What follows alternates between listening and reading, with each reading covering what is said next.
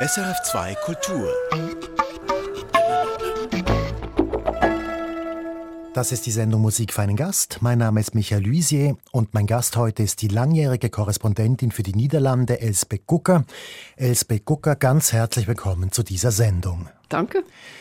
Elsbeth Gucker, wir kennen uns nicht persönlich, sondern nur vom Hören sozusagen. Also ich kenne Ihre Sendungen, Sie kennen vermutlich auch meine und von der Vorbereitung dieses Gesprächs. Und darum konnte ich Sie auch nie fragen, was ich Sie eigentlich schon lange fragen wollte. Und das nütze ich jetzt die Gelegenheit, dass wir zusammen reden. Sind Sie sich bewusst, dass Sie mittlerweile einen kleinen, charmanten, aber doch immerhin einen niederländischen Akzent in Ihrem Deutsch haben? Ich bin mir dessen bewusst oder ich werde da immer wieder drauf angesprochen. Ich finde es total lustig. Ich habe auch schon Feedback aus der Hörerschaft äh, gehabt. Da hat ein Mann geschrieben, seit er das Tagesgespräch, was ja in, in Dialekt ist, seit er das gehört habe, wisse er jetzt, dass ich Schweizerin sei. Er habe immer gedacht, ich sei Niederländerin, aber mit einem Schweizer verheiratet.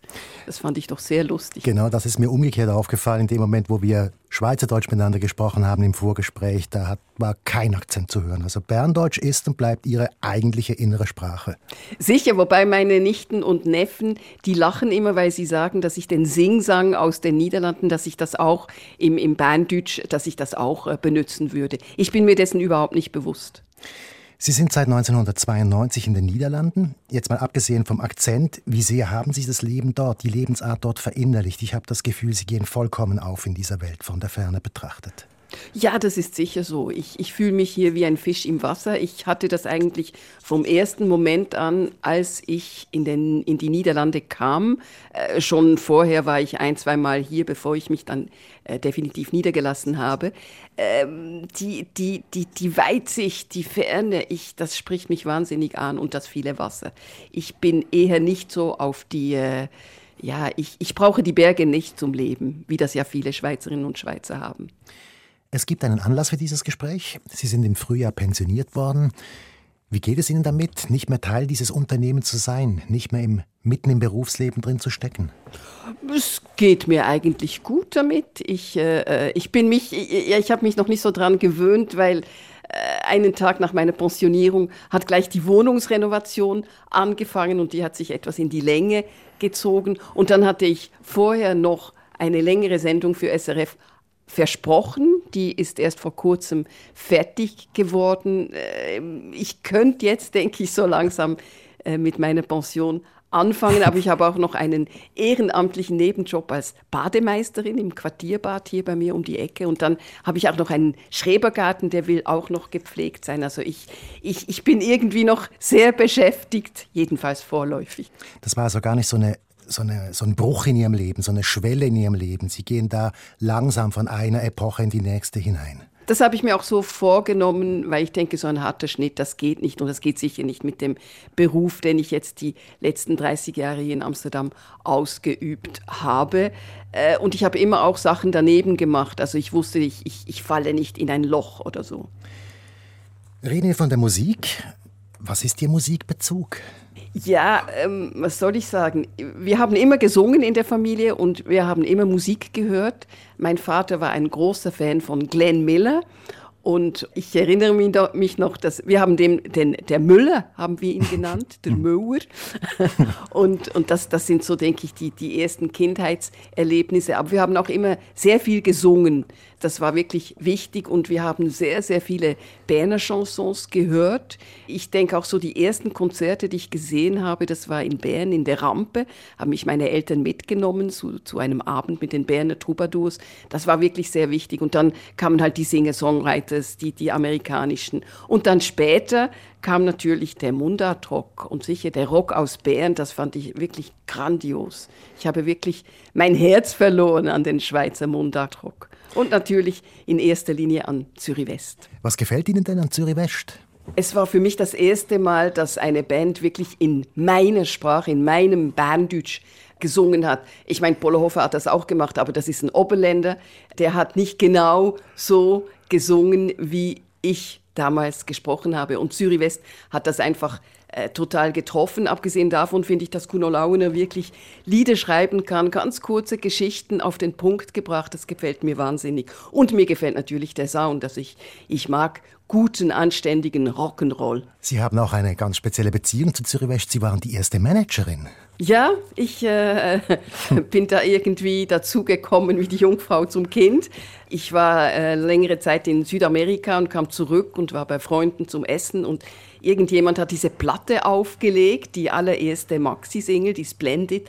Und ich war wirklich, ich war völlig, es hat mich völlig vom Hocke gerissen. Ich habe die Platte dann auch mitgenommen und die dünn und durchsichtig gespielt. Und irgendwann später habe ich den Produzenten kennengelernt und habe zu ihm gesagt, da hast du wirklich was Wunderbares gemacht. Und er sagte irgendwie, die brauchen noch einen Manager, eine Managerin, möchtest du, möchtest du das nicht machen? Und ich sagte, ja, weshalb nicht? Und dann habe ich das gemacht, habe einfach jahrelang in der ganzen Schweiz alle Konzertlokale angerufen und sie gebeten, ein Konzert mit Zürich West zu organisieren. Das war am Anfang so und später wurde ich dann angerufen, könnten Zürich West dann oder dann spielen. Das heißt, Sie stehen am Anfang des großen Erfolgs von Zürich West? Ja, so weit würde ich jetzt nicht gehen. Es ist ihre Musik, die eben äh, wichtig ist und nicht, äh, das war einfach so Beigemüse, was ich gemacht habe. Gewünscht haben Sie sich den Song Bümplitz Casablanca. Warum ausgerechnet diesen Song? Das ist für mich einfach der Fernweh-Song und eben nicht das Balbmoos von Badent Ochsner. Äh, ich weiß nicht, Sie als Basler können das vielleicht nicht so ganz nachvollziehen, aber in Bern, wir litten ja damals alle an diesem Fernweh und in Bern war es so, dass wirklich für die meisten war das das Belpmoos mit diesem Spick mi fort von hier. Und für mich war es einfach immer Bümplitz Casablanca mit diesem wunderbaren Gedankenspiel. Wenn wir jetzt losfahren, dann sind wir morgen um drei in Nizza und dann noch, weißt du eigentlich, wie lange es her ist, seit ich das Meer äh, nicht gesehen habe. Das sind alles wunderbare Fernweh-Songzeilen, finde ich. Und na, so gesehen habe ich das auch gemacht. Ich bin gegangen und ich bin jetzt in 40 Minuten am Meer. Dann haben Sie ja von Zürich West etwas übernommen. Wir hören Bümplitz Casablanca.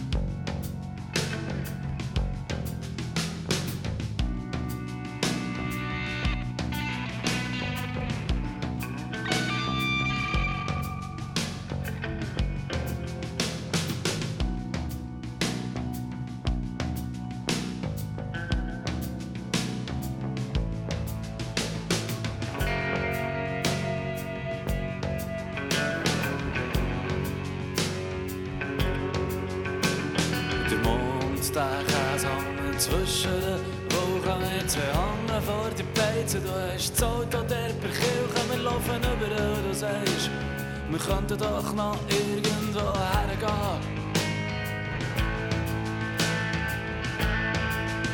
Wir steigen ein und du hast plötzlich die Idee und sagst, weisst wie lange? lass ich das Meer schon nicht mehr sehen und immer muss lachen und du überlegst und sagst, morgen um drei wären wir in Nizza.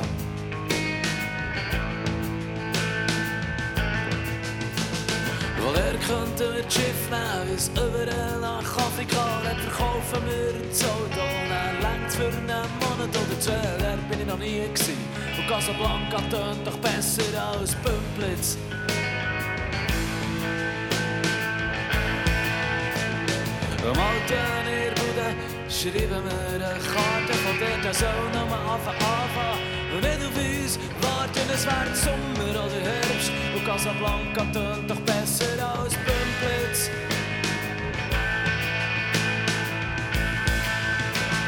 Dann sind wir gegangen, wir sind drauf, und dran gewesen.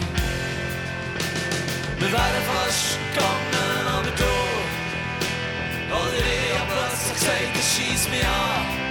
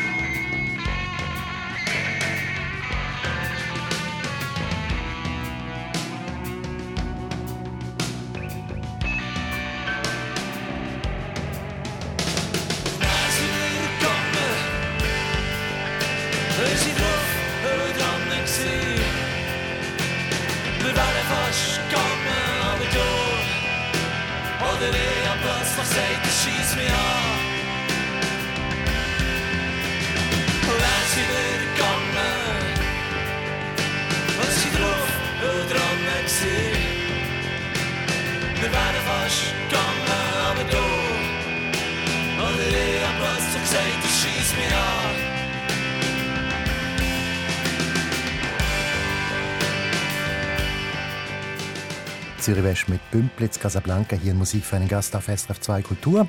Gast ist die langjährige Niederlande-Korrespondentin Elsbeth Gucker. Elsbeth Gucker, kommen da Erinnerungen an die 80er Jahre hoch bei dieser Musik? Oh ja, absolut. Die wilden 80er Jahre in Bern mit der Besetzung der Reithalle, aber auch das Zaffareia, das Haus, das besetzt wurde und wo es all diese legendären Konzerte gab. Ja, das kommt sicher alles hoch. Und äh, da waren Sie überall an vorderster Front dabei, oder? Mehr so als journalistische Beobachterin im Hintergrund? Nein, ich war damals noch keine Journalistin. Ich war einfach, ich habe einfach mitgemacht. Ich war sicher nicht an vorderster Front, das nicht, hm. nein. Jetzt haben Sie mir während der Musik gesagt, dass es noch etwas gibt, was Sie mit Zürich West verbindet. Und das ist aber mehr als Technisches. Ja, ich habe mir einen Klingelton gebastelt aus dem Intro von ZW, dem Lied äh, Zürich West. Und so tönt das. das. Ich finde das sehr praktisch, weil wenn viele Handys klingeln, dann weiß ich immer sehr genau, ob meins dabei ist. Und ja, abgesehen davon fühle ich mein, mich ein paar Mal täglich mit der Heimat verbunden. Kehren wir doch ganz an den Anfang Ihres Lebens zurück. Wie sind Sie aufgewachsen? Ich bin in einer, ich würde sagen, behüteten Familie auf dem Land in Konolfingen, dem Tor zum Emmental, aufgewachsen mit zwei äh, älteren Brüdern. Ich war die Bien gâtée, die Verwöhnte. Jedenfalls haben das meine Brüder immer behauptet.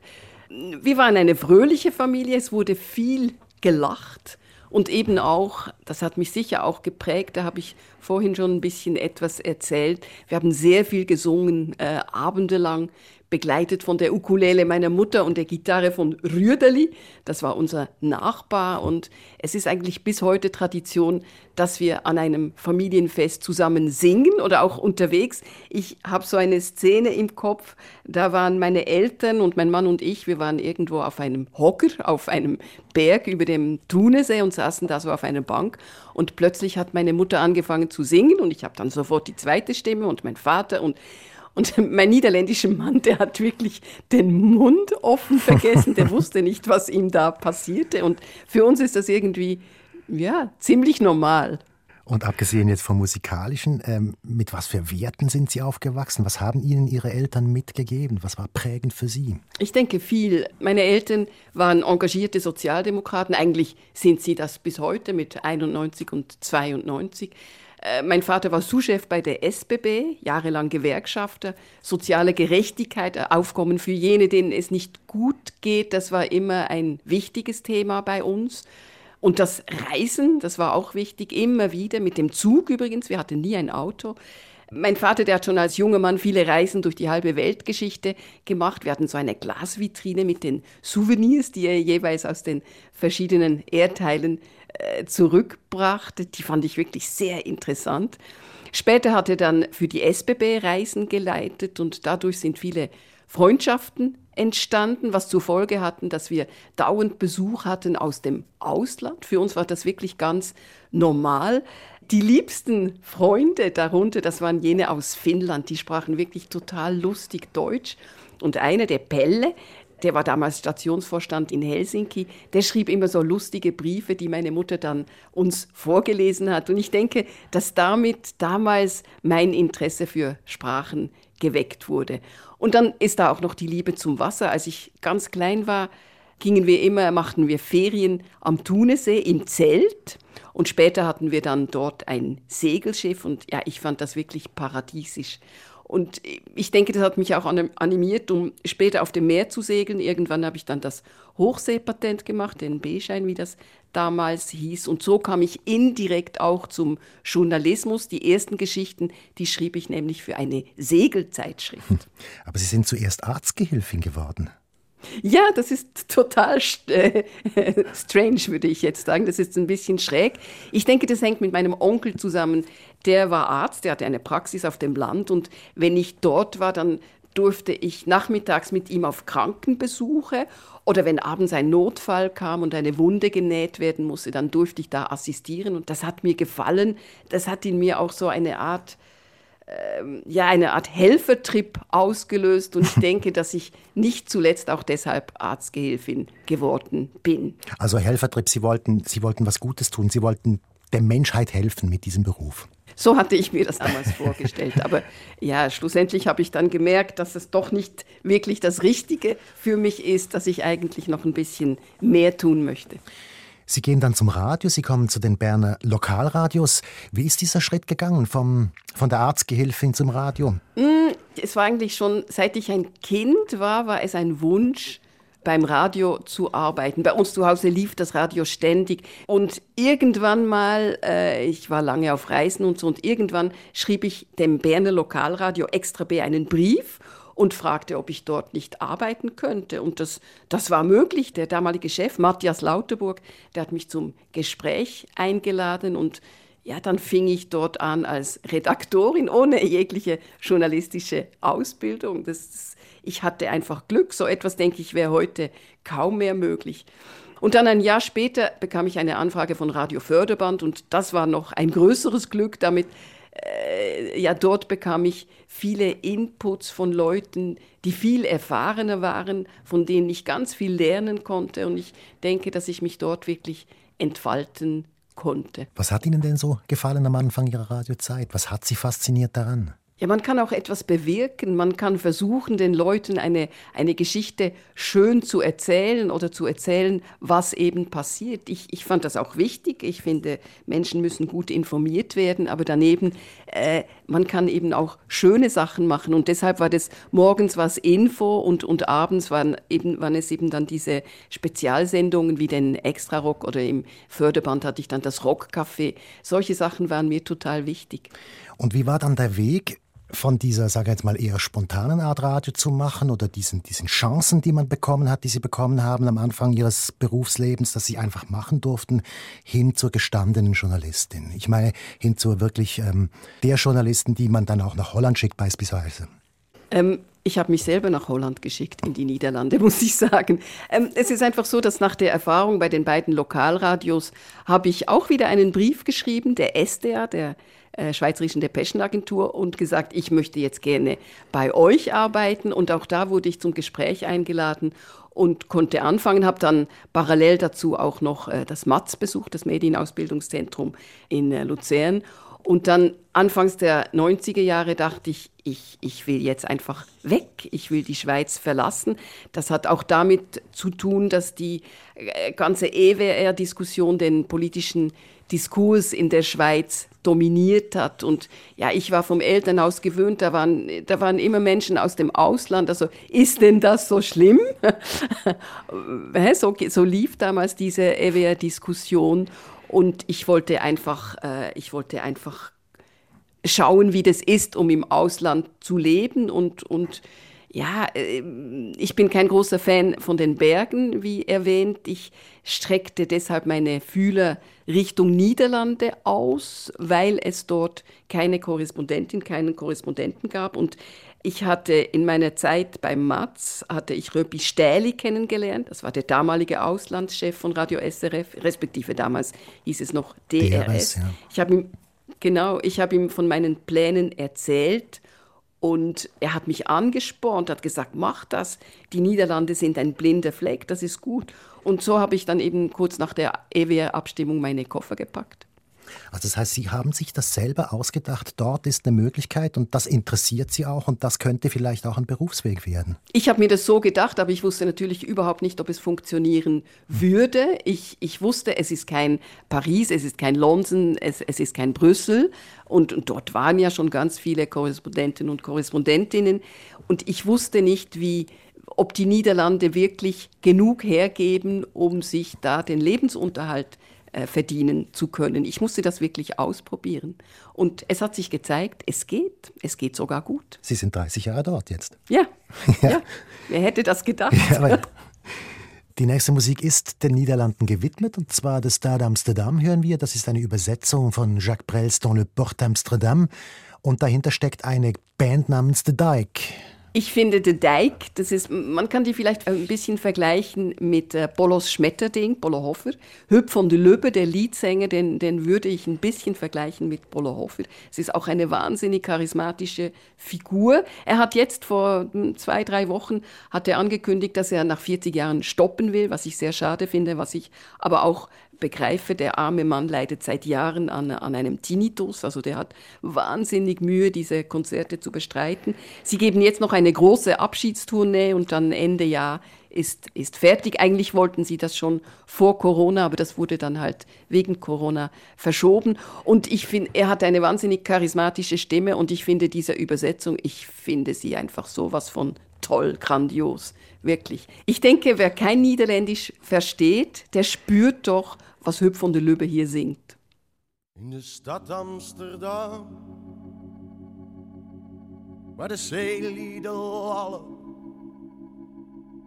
tot een nachtmerrie schallen over oud Amsterdam.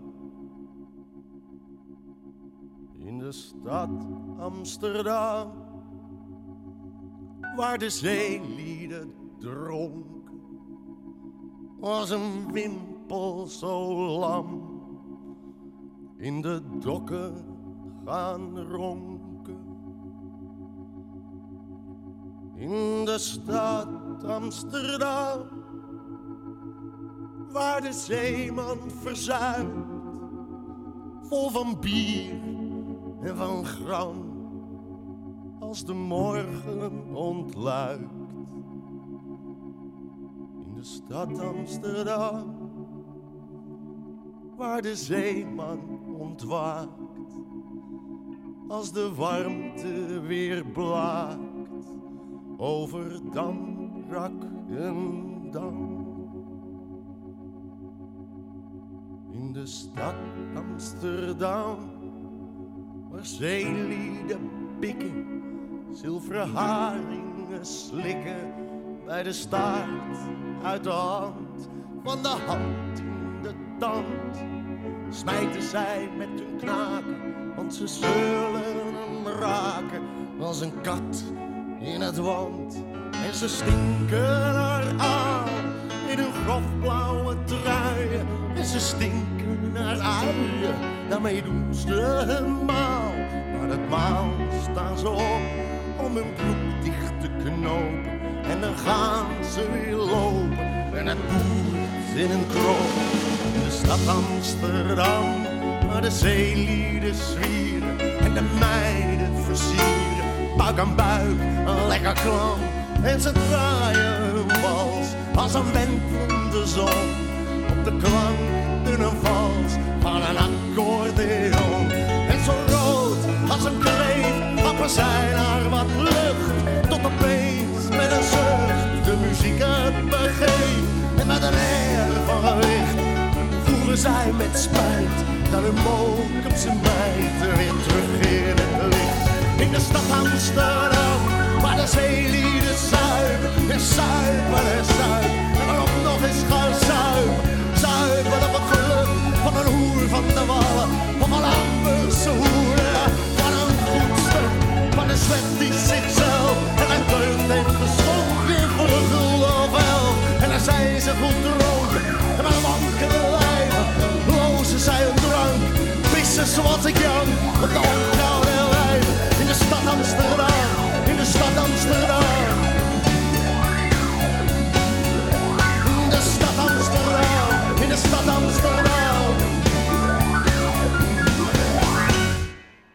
The Stade Amsterdam mit einer Band namens The Dyke, eine sehr bekannte Band offenbar in den Niederlanden, wie uns Elsbeth Gucker vor dieser Musik erzählt hat. Elsbeth Gucker ist seit vielen Jahren Korrespondentin in den Niederlanden für SRF und jetzt Gast hier in Musik für einen Gast auf SRF 2 Kultur. Elsbeth Gucker, Sie kommen nun also 1992 in den Niederlanden an, in Amsterdam an und müssen sich jetzt dort positionieren als Journalistin. Wie ist das passiert? Wie sind Sie da jetzt vorgegangen? Also als erstes habe ich mir äh, einen dicken äh, von Dale gekauft, respektive zwei. Das ist der äh, niederländische Duden. Also Deutsch, Niederländisch, Niederländisch, Deutsch. Und dann habe ich angefangen, Zeitungen zu lesen. Da brauchte ich wirklich wahnsinnig lange. Ich kam, wie gesagt, im Dezember. Es war grau, es hat viel geregnet. Und dann stieß ich auf das erste große Thema und das war gruselig. Ich war an einem Samstag beim Kiosk und ich dachte, oh, heute kaufe ich mal diese Zeitung. Und ich sah das Switzerland auf der Frontseite, die Schweiz. Und ich dachte, uh, worum geht es hier? Und es war eine wirklich schreckliche Geschichte. Es ging um einen Schweizer, der sich an ganz kleinen Kindern vergriffen hatte. Das ist dieser René, René O-Fall, oder? Das ist dieser René O-Fall, ja, genau. genau. Und der wurde ja dann in die Schweiz ausgeliefert. Aber ich hatte dadurch äh, ziemlich viele Kontakte zu anderen Medien in der Schweiz. Das Radio hat sich eher zurückgehalten mit dieser Geschichte. Und äh, das hat mir irgendwie später geholfen. Also ich habe äh, dadurch viele Kontakte knüpfen können mit anderen Redaktionen. Das heißt, Sie mussten sich ja erstmal ein, ein ganzes Netz aufbauen. Darf ich noch kurz fragen, einfach zum Verständnis, Sie Sie haben da nicht gewusst, dass Sie dann mal fürs Radio arbeiten werden. Sie mussten sich erst mal wirklich dort einrichten und, und Ihre Kontakte knüpfen. Ich hatte keine Zusage oder so. Ich musste mir das wirklich, ich musste die Sporen abverdienen. Mhm. Und ich habe einfach Sachen angeboten und gesagt, ich finde das eine gute Geschichte. Und dann langsam merkten die Leute, oh ja, die ist interessiert und die kann was. Und so kam ich dann, so rutschte ich dann äh, mehr oder weniger rein niemand kannte mich bei SRF, also ich musste mir da zuerst wirklich einen Namen machen. Und wie ist dann die Stellung gewesen? Also wie ist dann Ihr Verhältnis gewesen zum Arbeitgeber SRF oder der es damals? Waren Sie einfach oder sind Sie einfach freie Mitarbeiterin gewesen die ganze Zeit? Ich war so etwas, das nennt man eine feste Freie. Das heißt, ich wurde einfach bezahlt für Geschichten, die ich machte. Und wenn ich nicht arbeitete, äh, wurde ich nicht bezahlt, logischerweise. Das ist ganz im Gegensatz zu den festen Korrespondenten, Korrespondenten, die einen Gesamtarbeitsvertrag haben. Aber der Vorteil für mich ist, ich hatte natürlich viel mehr Freiheiten. Ich konnte wirklich machen, was ich wollte und ich konnte bleiben, weil ein normaler Korrespondentinnenjob, der hört nach vier oder fünf Jahren auf. Da äh, geht man zurück nach Bern oder man ähm, zu einem nächsten Posten.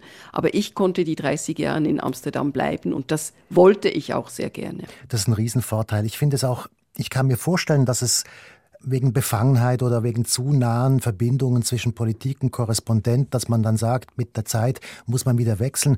Aber das Wissen, das man sich aneignen kann über 30 Jahre, ist halt dann doch ein ganz anderes als das, was man sich in fünf Jahren aneignen kann. Selbstverständlich, das wäre ja schlimm, wenn es nicht so wäre. Ja. Nein, aber man, man bekommt wirklich einen viel tieferen Einblick und ich lebe wirklich, ich gehe auf in dieser Gesellschaft. Ich habe eben auch einen niederländischen Mann. Äh, ich bin wirklich völlig integriert und ich mache mir eigentlich keine Sorgen, dass ich ein zu nahes Verhältnis zur Politik. Ich, ich denke, ich, je länger ich hier bin, desto kritischer werde ich. Und was ich auch sehr wichtig finde, ich habe in all den Jahren den Schweizer Blick nie verloren. Also ich betrachte mich immer noch, ich bin Schweizerin, ich bin mittlerweile auch Niederländerin, aber ich betrachte Sachen immer noch mit Schweizer Augen und bin mir dann auch dessen bewusst, dass ich bestimmte Geschichten, die muss ich auch nicht nur übersetzen, sondern die muss ich auch interpretieren, damit man das in der Schweiz versteht. Und ähm, das, das finde ich eigentlich noch einen viel wichtigeren Aspekt als eben diese Nähe zur Politik. Also, dass man immer den Blick von außen behält, damit man dann auch nach Hause berichten kann, sozusagen. Genau. Was mir auffällt an Ihren Beiträgen ist, dass sie sehr unterschiedlich sind, dass Sie einen sehr breiten Range haben, was die Geschichten betrifft. Also einerseits gehen Sie wirklich zu den Leuten hin, Sie sind bekannt dafür, dass Sie tolle Geschichten aus einem Quartier, einem Dorf oder vom Meer oder von irgendwoher mitbringen. Und auf der anderen Seite haben Sie auch die große Politik. Das war in Ihrem Fall vor allem auch das Kriegsverbrechertribunal, also die Prozesse vor allem gegen die Kriegsverbrecher aus dem ehemaligen Jugoslawien. Jetzt einmal abgesehen von diesem Tribunalthema, da komme ich dann noch darauf zu sprechen. Wie finden Sie Ihre Geschichten? Ich finde sie überall. Ich lese eine Zeitung und ich habe fünf Ideen für eine Geschichte. Ich habe viel Fantasie und ich begreife schnell. In meinem ersten Schulbericht stand, sie hat eine rasche Auffassungsgabe. Und ich denke, das, das, das hat mich irgendwie in, in meinem Leben immer wieder gerettet. Ich sehe einfach, wenn ich eine Geschichte lese, hier denke ich, oh, das ist interessant aus dem und dem Grund für die Schweiz. Und ich, ja, ich kann dann, ich, ich werde dann enthusiastisch und mit diesem Enthusiasmus trete ich dann die, äh, an die produzierenden Menschen und sage, ich möchte das gerne und in den meisten Fällen konnte ich sie davon überzeugen. Das ist vielleicht auch, was eben die Niederlande ausmacht. Ich meine, wenn man in Brüssel sitzt, dann ist es vor allem die EU und die NATO und für viel anderes hat man keine Zeit. Aber in den Niederlanden ist die Politik einfach nicht abendfüllend, jedenfalls nicht für die Schweiz. Und deshalb kann man wirklich ganz, ganz viel andere Themen machen. Ich fand auch zum Beispiel die ganzen Umweltprobleme, also die, die Küstenbefestigungen, die, was die Niederlande alles unternehmen, damit sie nicht nasse Füße bekommen. Ich finde alle diese Projekte, die sind so spannend. Und das findet man in der Schweiz auch interessant. Das habe ich wirklich gemerkt. Aber es gibt auch Kultur. Ich, ich meine, es ist ein wahnsinnig kulturreiches Land. Es, es gibt so viele, ähm, ja, es gibt wirklich überall Geschichten. Ich, hab, ich hatte nie eine Zeit, wo ich dachte, oh, ich weiß nicht mehr, was ich machen soll. Und dennoch gibt es einen Moment in Ihrem Leben, da wären Sie beinahe nach Berlin gegangen. Ich bin nach Berlin gegangen. wie, wie war das genau? Das war 2002. Das war damals als ein fanatischer Tierschützer, der hat den Rechtspopulisten Bim Fortuyn erschossen. Das war eine wirklich sehr seltsame Zeit. Plötzlich, weil eben dieser Rechtspopulist erschossen wurde, äh, fanden ihn alle großartig. Und ich habe das nicht begriffen. Natürlich, es ist völlig gestört, einen Politiker einfach zu erschießen, wenn man nicht mit ihm einig ist. Das geht natürlich nicht. Aber ihn deswegen dermaßen anzuhimmeln, und das ging wirklich quer durch die ganze Bevölkerung, durch die ganze Gesellschaft, das ging mir eindeutig zu weit und ja, plötzlich bekam ich einfach riesengroße Mühe mit der niederländischen Gesellschaft. Ich fand, denen hat es allen kollektiv in den Weizen geschneit, wie man auf Berndeutsch sagt. Und irgendwann wollte ich weg und weil mein Mann, der hätte gerne mal nach Berlin gewollt und deshalb haben wir dann diesen Schritt gemacht und sind nach einem halben Jahr zurückgekommen. Hier sagt man mit hangender Boot, also äh, zu Kreuze gekrochen sind wir. Ich konnte in Berlin überhaupt nicht erden. Ich, ich konnte meinen Dreh nicht finden. Ich wurde total depressiv. Wir sind auch erst Ende Herbst gegangen und, und November, Dezember in Berlin. Das ist wirklich sehr hart. Und ja, irgendwann hat mein Mann gesagt, wir können auch wieder zurück, wenn du möchtest. Und ab da ging es mir besser und das haben wir dann auch getan. Ich meine, ich möchte dieses ganze Berlin-Abenteuer überhaupt nicht missen. Es hat mir doch das eine oder andere gezeigt. Aber ich bin unter dem Strich sehr froh, dass wir zurück nach Amsterdam gekommen sind. Es braucht auch etwas, sich das einzugestehen, wenn man die Zelte abbricht und woanders hinzieht. Und das ist nicht ganz einfach. Und dann sich wirklich einzugestehen, das war nichts für uns, wir gehen zurück. Ja, ich habe damals einfach sehr stark gemerkt, wenn ich in einem Land arbeite, dann muss ich die Menschen mögen. Ich halte denen ein Mikrofon vor den Mund. Also das ist was äh, ziemlich Intimes. Und wenn ich die Leute, ja, wenn ich Mühe habe mit den Leuten, dann, dann kann ich das irgendwie nicht. Und ich, ich konnte das in Berlin einfach nicht. Ich spreche das Thema auch an, weil die nächste Musik jetzt kommt und das ist ein deutscher Titel und der hat auch mit Berlin zu tun, mit Westberlin zu tun. Er stammt von Nina Hagen. Und was mir natürlich da auch aufgefallen ist, ich kenne diesen Titel nicht. Ich kenne Nina Hagen relativ gut, aber Erfurt und Gera, diesen Titel habe ich noch nie gehört. Was steckt da dahinter? Das ist einfach ein, ein Song, von dem habe ich mir gedacht, den kennen nicht viele Leute, er ist total toll. Und, aber es ist einfach, ich finde Nina grandios. Sie für, mich, für mich war sie, ich habe letzt, im, im, letzten Jahrhundert immer gesagt, sie hat die Stimme des Jahrhunderts. Äh, in diesem Jahrhundert wissen wir das noch nicht, aber sie ist einfach, diese Stimme, die ist so gewaltig. Ich, äh, ich bin ein großer Fan von, von Frauen mit starken Stimmen und sie ist da wirklich äh, das Paradebeispiel dafür.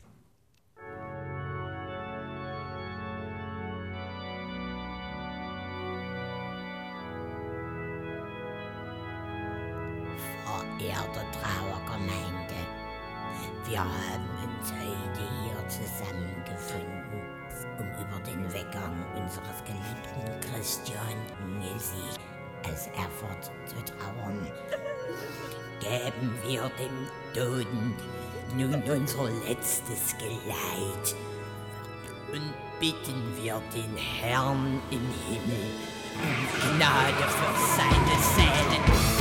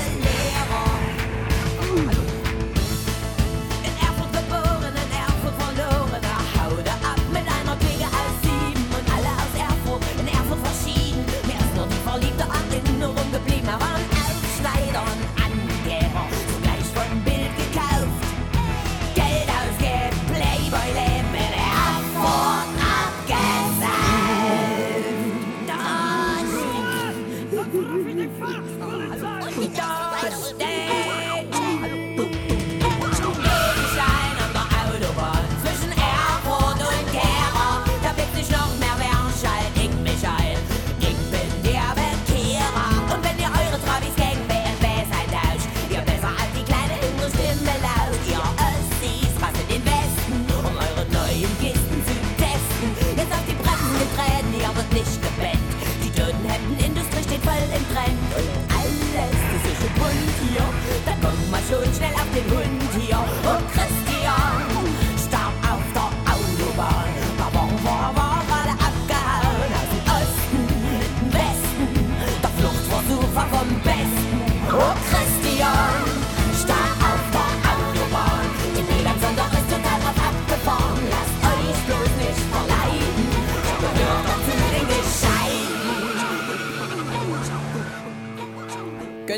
Mal ausweisen. Nee, aber ich kann eine Banane schicken.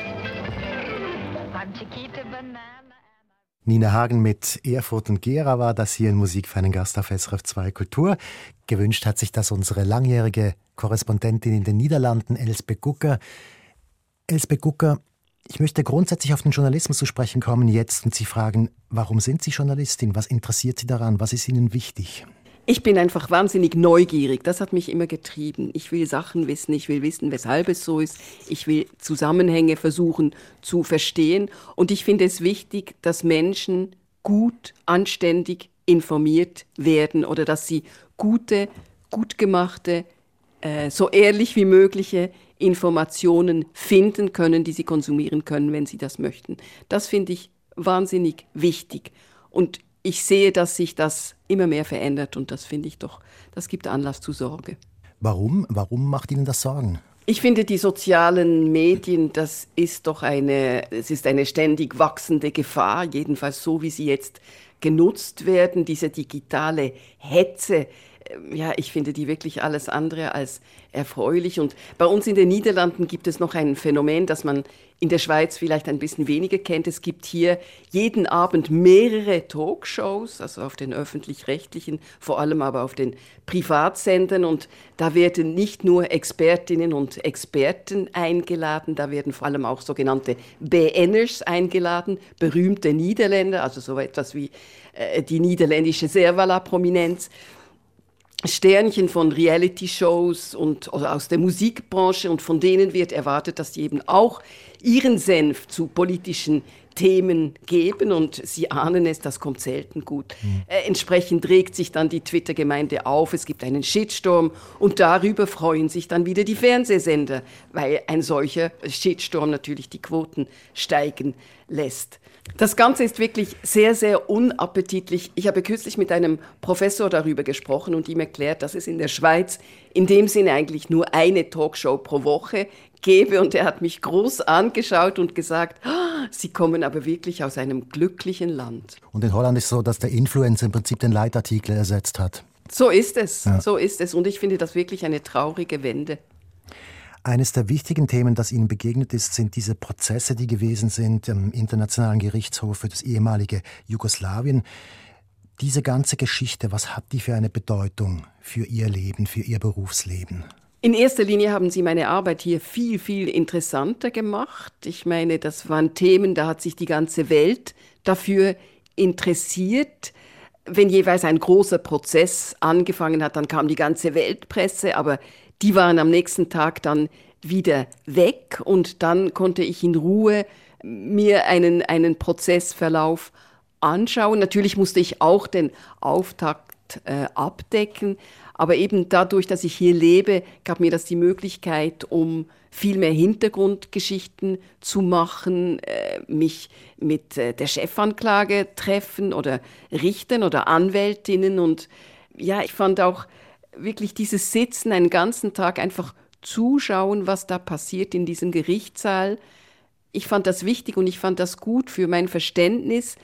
Ich habe zum Beispiel beobachtet, wie unglaublich nervös Radovan Karadzic war, der einst große Führer der bosnischen Serben, der sich doch immer so gerne in Szene gesetzt hat. Und der war im Gerichtssaal, er hat sich selber verteidigt, der war ein hochnervöser Mann, der ständig mit seinem rechten Fuß wippte, hat sich eben selber verteidigt, aber er hat ein ganzes Beraterteam im Rücken. Trotzdem muss er sich dessen bewusst gewesen sein, dass wirklich alles in diesem Gerichtssaal an ihm hing und das hat ihn wahnsinnig nervös gemacht.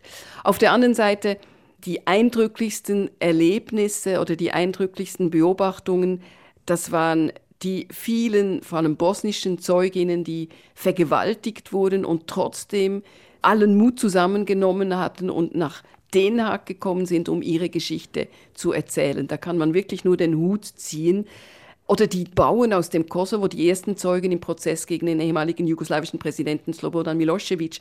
Das waren Menschen, die hatten oftmals ihr Land noch nie verlassen. Das, das Tribunal musste vielen von ihnen zuerst einen Pass besorgen, bevor sie überhaupt nach Den Haag fliegen konnten. Und auch diese Bauern, die haben wirklich ihren ganzen Mut zusammen genommen, um, um gegen diesen großen Milosevic auszusagen. Das fand ich eine unglaubliche Leistung.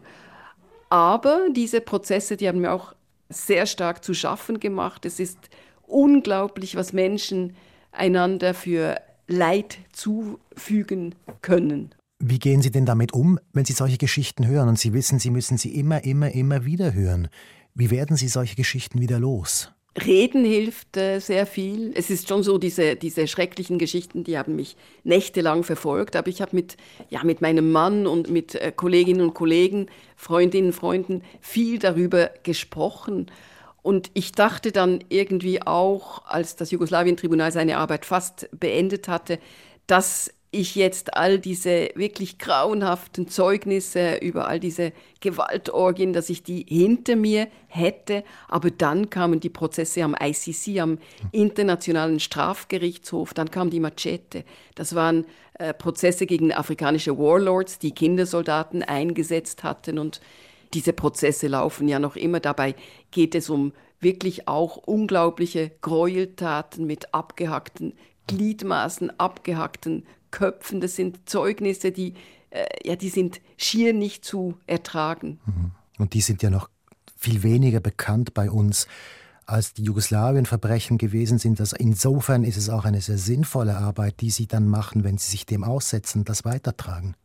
Das finde ich absolut. Ich bin sehr froh, dass diese wichtigen Gerichte nach Den Haag gekommen sind und dass ich eben über diese Prozesse äh, berichten konnte.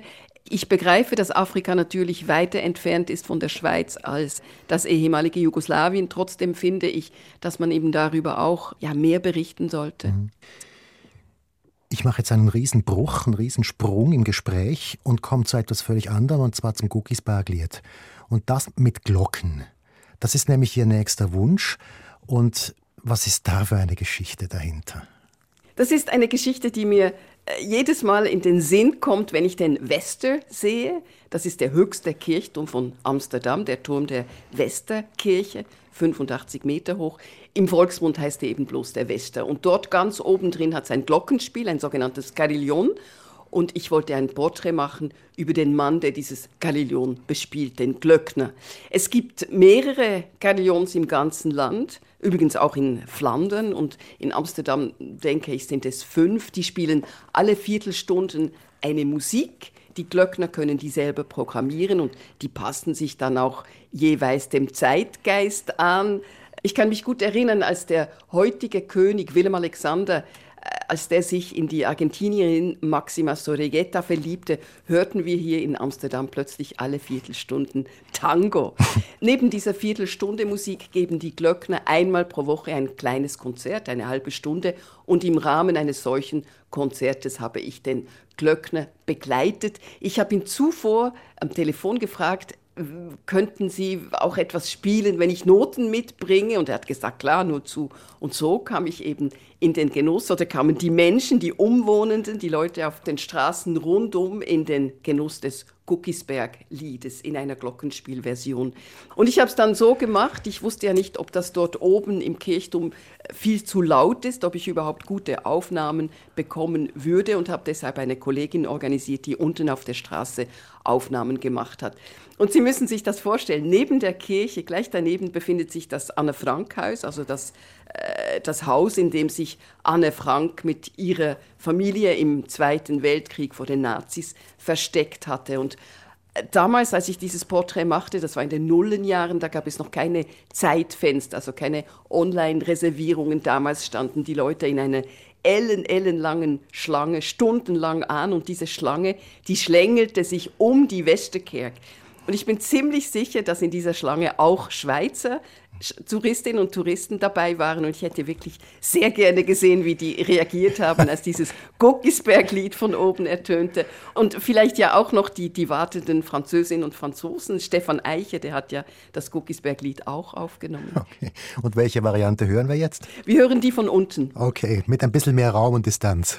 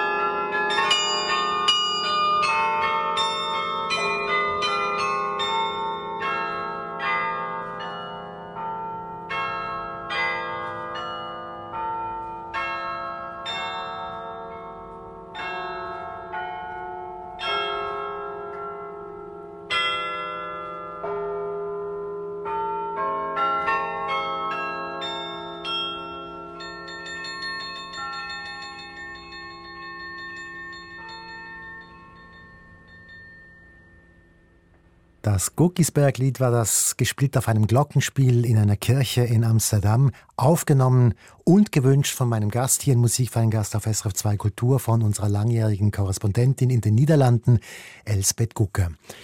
Elsbeth Gucker, ich möchte ein Thema noch ansprechen, das Sie ganz am Anfang der Sendung bereits erwähnt haben, nämlich Ihre Funktion als Bademeisterin. Offenbar sind Sie eine Bademeisterin in einem Bad irgendwo in Ihrer Gegend. Was ist das für eine Geschichte? Es gibt hier so ein wirklich wunderschönes Bad, das Flavor Park Bad, bei einem Park. Und das hat ein 50 Meter Becken draußen. Es ist aber sehr alt, das ganze Bad. Und die Gemeinde wollte es schließen und da hat sich halt Widerstand breit gemacht und schlussendlich gibt es dann so eine Gruppe, ich denke etwas mehr als 2000 Mitglieder, machen sich stark dafür, dass dieses Bad nicht geschlossen wird und irgendwann kam dann die Idee auf, wir könnten doch unsere eigene Zeit organisieren, weil es ist so, dass das Bad hat Öffnungszeiten von morgens um 10 bis abends um 5, was ja im Sommer, ich, ich begreife das nicht, aber das ist halt die Regel und sie haben nicht mehr Badmeister oder weiß ich was. Und dann haben wir gesagt, okay, dann machen wir das selber und jetzt mieten wir das Bad morgens von halb sieben bis um halb zehn und abends von halb sechs bis halb acht oder bis acht. Und dann bedeutet das aber, dass Menschen am Rand stehen müssen, also Aufsicht äh, machen müssen. Und es müssen immer zwei sein. Und die Gemeinde, die verlangt als Auflage, dass die beiden Menschen je einen Ersthilfekurs haben müssen und einen Rettungsschwimmerkurs. Und dann können die da am Rand stehen und das ist eben, was ich durch den Sommer mache, einmal in der Woche. Und ich finde, es gibt nichts Beruhigenderes, als Menschen zuzuschauen, wie sie hin und her schwimmen weil äh, da kommen keine Kinder, da wird nicht reingesprungen. Es ist wirklich nur Bahnstrecke, also Bahnenschwimmen. Mhm. Das heißt, Sie, Sie gleiten jetzt sozusagen vom Journalismus allmählich ins Bademeisterinnenwesen hinüber. Naja, so, so würde ich das jetzt auch nicht bezeichnen, weil es wirklich nur einmal pro Woche einen Morgen ist. Das ist nicht so streng. Aber es, ist, es macht Spaß und es ist eine lustige Gruppe und ja. Ich mache das sehr gerne. Und wenn das hilft, das Bad zu erhalten, dann ist das sehr gut. Und es sieht auch danach aus. Die Gemeinde hat die Abrisspläne, äh, die haben sie ad acta gelegt. Und jetzt ist sogar die Rede davon, dass noch ein zweites Bassin kommen sollte, was dann für den Winter wäre und, und, und. Also ich finde, dass diese Gruppe doch eigentlich äh, nur Gutes geschafft hat. Was sind denn jetzt Ihre Pläne für die nächste Zeit? So genau weiß ich das noch nicht. diesen Sommer werde ich jetzt mal hier und, und sicher an der Aare in Bern genießen. Die ist auch wichtig für mich. Und dann möchten wir endlich mal wieder länger auf Reisen. Ich war in den letzten Jahren nie mehr als eineinhalb, zwei Wochen am Stück weg und jetzt möchte ich wirklich endlich mal wieder länger weg. Ich möchte meine argentinische Freundin besuchen, wenn die Pandemie und die Weltlage das zulassen, das werden wir sehen. Und dann, äh, es ist so bei mir um die Ecke, das ist weniger beruflich. Bei mir um die Ecke gibt es ein Quartierzentrum und ich habe versprochen, dass ich mich dort für das eine oder andere Projekt engagieren werde in Zukunft. Und so wie es aussieht, werde ich im nächsten Sommer als Reiseleiterin auf einem Schiff anheuern. Und dann habe ich noch ein paar Schreibprojekte im Kopf. Äh, ich weiß noch nicht, ob ich die realisieren kann. Also ich, ich habe verschiedene Pläne. Aber Sie werden ganz sicher in den Niederlanden bleiben und nicht zurück in die Schweiz kehren. Ich würde sagen, das ist immer noch Gegenstand von Diskussionen. Mein Mann würde sehr gerne mal in der Schweiz leben, aber ich weiß nicht, ob ich das nach 30 Jahren, ja, ob ich mich da wieder einleben könnte, weil es ist doch so, dass ich nach 30 Jahren hier in Amsterdam ziemlich viele Wurzeln geschlagen habe. Ich würde sagen, on verra. Das ist doch ein gutes Schlusswort. Wir haben noch ein Stück Musik und das ist eine Figur, die offenbar in den Niederlanden eine große Figur ist, vergleichbar mit einem Manimata, haben Sie mir im Vorgespräch gesagt, und das ist ein Doktorandus B. Ich kann das nicht so richtig aussprechen wie Sie, aber wer ist das und was ist das für eine Art Figur? Doktorandus B. Heinz Hermann Polzer hieß er eigentlich und er war Schweizer, er ist vor ein paar Jahren gestorben. Er war Schweizer und er war hier wirklich die Kultfigur. Er hat Lieder gemacht, sich selber begleitet und hat wahnsinnig spezielle Reime gemacht. Also ich habe ihn mehrmals interviewt, er hat mir auch gesagt, es brüte manchmal tagelang über eine Zeile, bis die dann wirklich genau so herauskommt, wie er das gerne möchte. Und er hat einfach viele lustige Sachen auch geschrieben, Sachen, die das ganze Volk kennt, die dann immer wieder zitiert werden. Das ist auch bei diesem Lied, das wir jetzt gleich hören werden, Hein en Weer. Das geht um eine Fähre, eine philosophische Abhandlung einer Fähre, die einfach nur hin und her fährt. Und das ist, es gibt hier in Amsterdam viele Fähren und ich höre immer wieder Leute, die plötzlich anfangen, Hein en Weer. Also es ist wirklich so in den Köpfen der Leute. Und es gibt einen großen Fanclub immer noch. Also er ist wirklich, er ist eine Kultfigur geblieben, obschon er eben nicht mehr unter uns weilt. Dann hören wir das zum Schluss von Musik für einen Gast auf SRF 2 Kultur. Elsbeth Gucker, ich bedanke mich ganz herzlich für das Gespräch. Danke für die Einladung.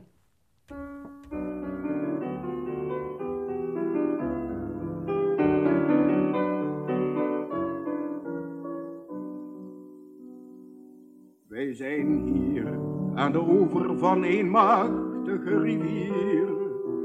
De andere oever is daar gans en deze hier is hier. De oever waar we niet zijn, noemen wij de overkant. Die wordt dan deze kant zodra we daar zijn aangeland. En dit heet dan de overkant, onthoudt u dat dus goed want dit is van belang voor als u oversteken moet. Dat zou nog best eens kunnen, want er is hier veel verkeer en daarom vaar ik steeds maar vice versa heen en weer.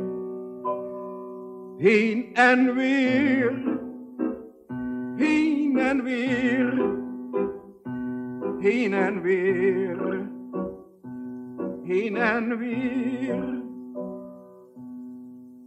Ik breng de mensen heen, ik breng weer anderen terug. Mijn pont is als het ware ongeveer een soort van brug.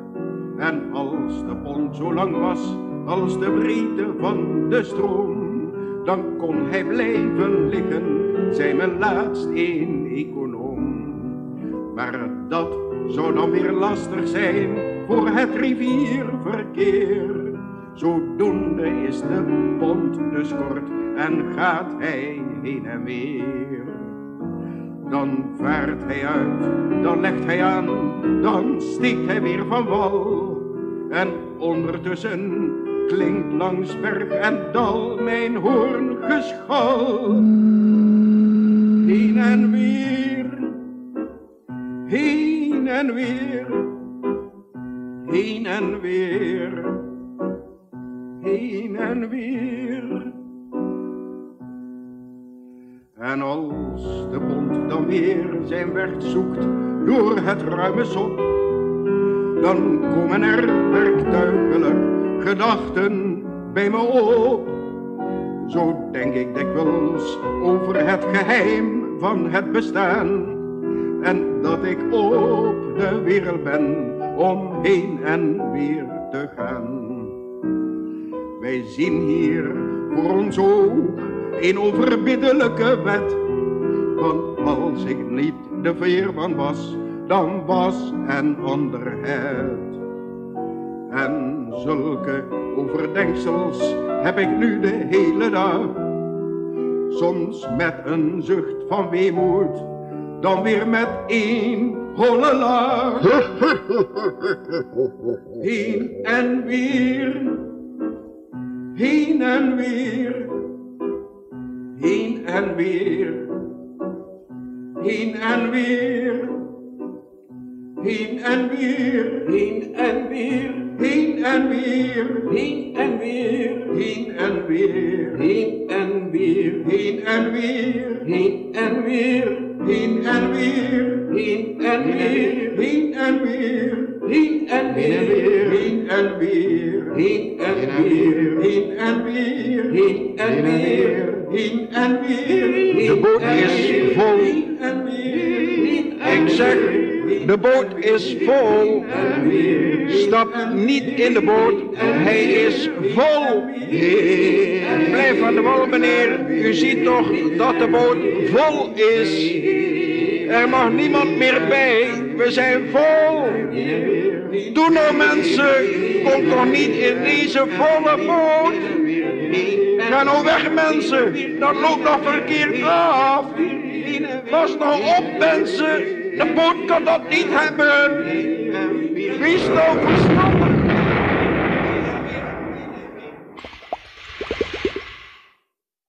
Doktorandus B war das mit Fairpont zum Schluss von Musik für einen Gast auf SRF 2 Kultur. Gast war Elsbeth Gucker. Elsbeth Gucker war 30 Jahre lang SRF-Korrespondentin in den Niederlanden und ist seit Frühjahr in Pension. Und das war es nun auch von meiner Seite. Mein Name ist Michael Luisier. Erfahren Sie mehr über unsere Sendungen auf unserer Homepage srf.ch-kultur.